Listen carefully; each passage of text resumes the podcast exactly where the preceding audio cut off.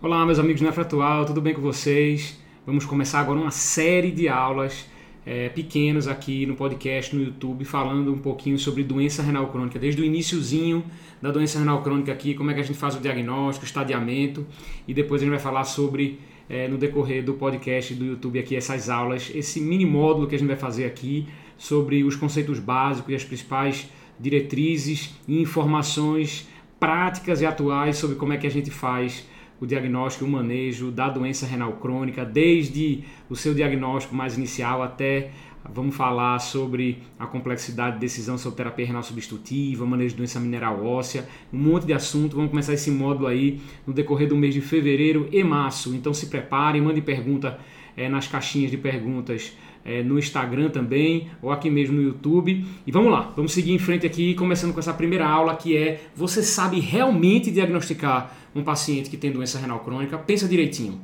É uma das perguntas que eu mais recebo no dia a dia. É, esse paciente tem doença renal crônica mesmo, mas a taxa de filtração glomerular dele está normal, como é que pode ele ter doença renal crônica? Não, mas peraí, só um albuminúria ele já tem doença renal crônica, como é que pode? E aí eu vou falar um pouquinho sobre o motivo de a gente classificar a doença renal crônica dessa forma por que, que a gente diferencia doença renal crônica de insuficiência renal crônica? E quais são os critérios diagnósticos principais? E como é que você vai ver, além de diminuição da taxa de filtração glomerular, que é mais fácil porque a gente quantifica menor do que 60, mas também cada nuance do que se diz de doença estrutural ou doença histológica ou a função não de taxa de filtração glomerular, mas às vezes de acidose tubular renal está presente e se configura como paciente sendo portador de doença renal crônica. Então a primeira coisa que eu queria falar para vocês era por que é que a gente diferenciou ou é, substituiu essa nomenclatura há muito tempo já, viu? há mais de 10 anos a gente já substituiu a nomenclatura de insuficiência renal crônica para doença renal crônica. Isso aconteceu também na hepatologia, por exemplo, que chamava muito de cirrose ou de insuficiência hepática, hoje se chama também de doença hepática crônica. Né? Por que, que aconteceu isso? Porque muitas vezes a doença renal ela está presente no paciente, mas ela não se manifesta até quando está é, muito avançada, ou seja, a gente tem estágios muito avançados da doença renal. Então, paciente que tem, por exemplo, hematúria assintomática ou albuminúria assintomática e esse paciente não tem redução da taxa de filtração glomerular, muitas vezes esses pacientes eram tidos como os pacientes não portadores de doença renal crônica e não se dava a devida importância. E muitas vezes pacientes progrediam para a doença renal crônica propriamente dita, ou com redução da taxa de filtração glomerular, e aquele mecanismo inicial não foi dado bola, não foi feito o segmento adequado, e aí o paciente agora está com doença renal que poderia ter sido prevenida ou ter sido diminuída a velocidade de progressão da doença. Então, muitas vezes, a gente tem que aumentar a sensibilidade do teste para fazer com que a gente identifique aqueles de maior risco e aqueles de maior risco têm que ser acompanhados, não necessariamente pelo nefrologista, não necessariamente pelo especialista, mas tem que ser acompanhado de maneira regular para avaliar se esse paciente no futuro vai progredir ou não para a doença é, renal em estágio mais avançado, que esse é o objetivo maior nosso, é tentar identificar aqueles pacientes que so, estão sob o maior risco e, consequentemente, acompanhar e evitar com que haja um dano, principalmente na função renal ou na diminuição da taxa de filtração glomerular. Então a gente mudou a nomenclatura de insuficiência renal, que infere que o paciente já tem uma perda, da, tem uma diminuição da taxa de filtração glomerular, perda da massa renal, para a doença renal crônica com função renal preservada, ou seja, existe uma lesão, seja ela estrutural ou uma lesão funcional, não de taxa de filtração glomerular, e que é, precisa ser visto com mais cuidado, porque na imensa maioria das vezes as doenças elas são é, de progressão assintomática, tá? Então a gente aumentou a acessibilidade para poder aumentar a vigilância e a identificação daqueles de maior risco. Então é por isso que a gente modificou a nomenclatura. E passou para qual agora? O que, que a gente considera doença renal crônica? Então presta atenção aqui, a doença renal crônica atualmente, obviamente a gente tem que ter um critério temporal, mas o primeiro critério antes de qualquer um desses aqui é a gente afastar ou ter certeza de que o rim naquele momento não está sob um efeito agudo ou uma agressão Ou seja, se esse paciente não está com a, a bexiga obstruída por uma hiperplasia prostática benigna, não está sob uso de uma medicação nefrotóxica, não está é, em vigência de um quadro infeccioso, por exemplo, esse paciente não está sobre efeito é, de nenhuma agressão renal no momento, ou seja, o paciente tem que estar tá com a função renal, entre aspas, estável né, estável, por isso que a gente pede para ser feita em mais de uma medida, no decorrer obrigatório aqui de três meses, não tem como eu dar o diagnóstico de doença renal crônica, entre aspas, assim, em menos de três meses, a não ser que eu tenha uma doença estrutural que seja reversível, por exemplo, como doença renal é, policística autossômica dominante. Ele não vai reverter em três meses, então eu tenho ali uma doença estrutural, eu já defino como sendo é, um paciente com doença renal crônica, mas no critério taxa de filtração glomerular, especialmente taxa de filtração glomerular, quando eu vejo a taxa de filtração glomerular reduzida abaixo de 60 ml por minuto é, por três meses, tá? e aí depende da causa, esse paciente é tido como um paciente portador de doença renal crônica ou com doença renal crônica. Esse é o critério de diminuição da taxa de filtração glomerular, que é um dos critérios principais que era antigamente chamado de insuficiência renal crônica, aquele que tinha menor do que 60 ml. Então não mudou muita coisa. Mas o que mudou realmente foi a gente considerar pacientes, mesmo com a taxa de filtração glomerular normal, sendo portadores de doença renal crônica.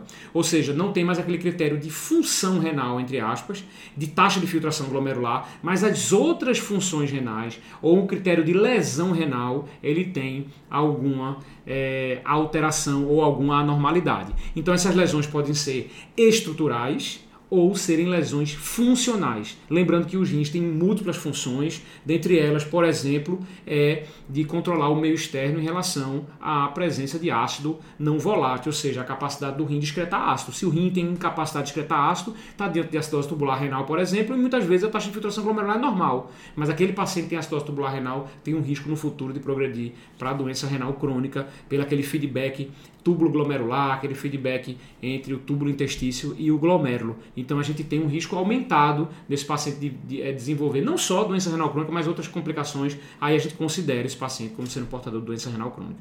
Tá?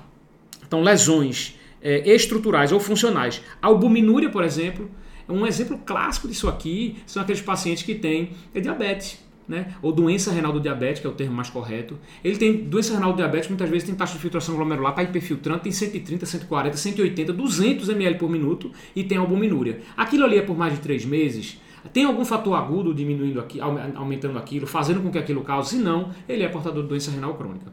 Alterações no sedimento urinário, eu vou destrinchar um pouquinho o que pode ser isso aqui, é, vou falar é, quais são é, essas alterações no sedimento urinário que causam isso. Tubulopatias, eu vou falar isso aqui também. Né? Alterações histológicas que o paciente pode ter, seja ele alterações glomerulares, tubulointesticiais ou císticas. Alterações estruturais, rim em ferradura, paciente tem rim único, né, hipoplasia renal, assimetria renal por uma agressão renal prévia de doença do refluxo, doença renal policística autossômica dominante, ou o paciente foi transplantado renal, obviamente ele tem um rim só funcionante e ele é portador de doença renal crônica porque ele tem apenas um rim e está sob terapia renal substitutiva, que é o caso do transplante renal. Mas vamos destrinchar um pouquinho essas lesões estruturais e funcionais, porque às vezes fica um pouco na dúvida de vocês, vocês ficam um pouco na dúvida. Vamos lá.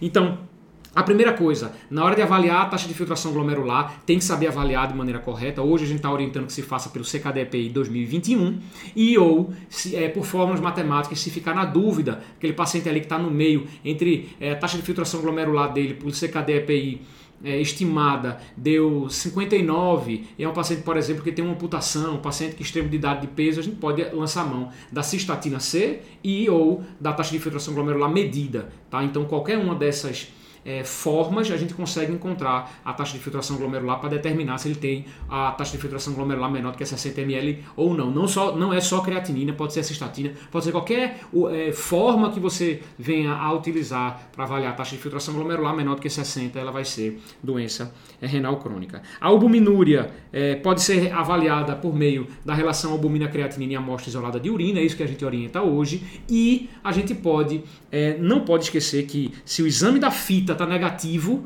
não quer dizer que o paciente não tem albuminúria. Se ele tem uma suspeita de doença renal, um paciente diabético, por exemplo, um paciente hipertenso, por exemplo, ou um paciente com uma taxa de filtração glomerular é, entre 60 e 90, que é o estágio 2, esse paciente muitas vezes tem que ser dosado a, a relação albumina-creatinina para ter certeza de que ele não tem albuminúria, porque se ele tiver albuminúria, ele vai ter uma velocidade de progressão mais rápida, a gente tem que ver esse paciente sob outra forma, sobre outra ótica. Tá?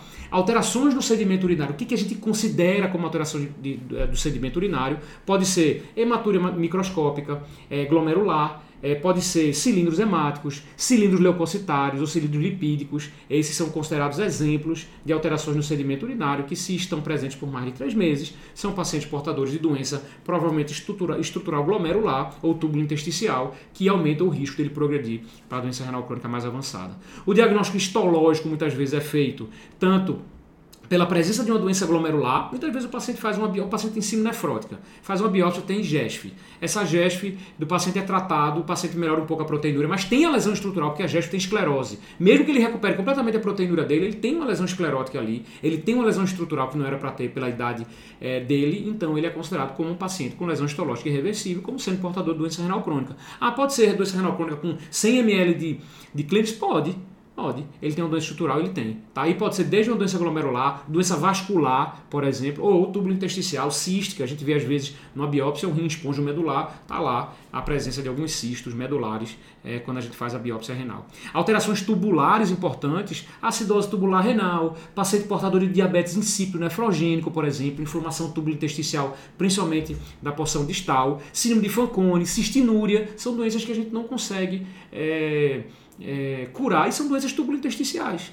Então esse paciente tem doença tubulointersticial, ela é definitiva, não tem nenhum fator agressor, é por mais de três meses, é portador de doença renal crônica, porque tem uma chance maior de progredir. E pacientes que têm doenças estruturais, aí é muito mais simples de vocês entenderem, porque essas doenças estruturais elas não são reversíveis, como doença renal policística, né, hidronefrose, estenose é, de artéria renal, cicatrizes corticais, muitas vezes visto em exame de imagem, massas renais, doenças infiltrativas dos rins. Então, várias alterações que surgem por mais de três meses, esse paciente é classificado como sendo portador de doença renal crônica. Ficou claro para vocês? Ficou claro? Eu acho que deu para deu entender mais ou menos aqui o conceito básico e principalmente aquelas lesões, que essas são que eu estou mostrando aqui, lesões estruturais ou lesões funcionais que é, inferem que esse paciente é, são, eles são portadores de doença renal crônica. Precisa seguir sempre com, com um nefrologista? Não. O paciente tem albuminúria e ele tem é, doença renal do diabetes, pode ser acompanhado pelo clínico, pelo endocrinologista, pelo cardiologista, não tem problema.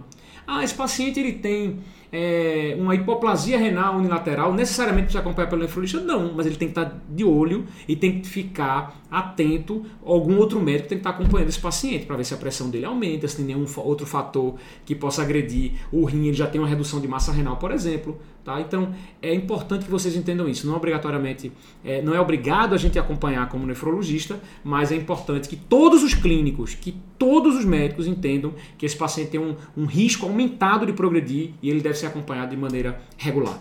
Tá bom, pessoal? Ficou claro tudinho certinho? Um grande abraço e até a próxima.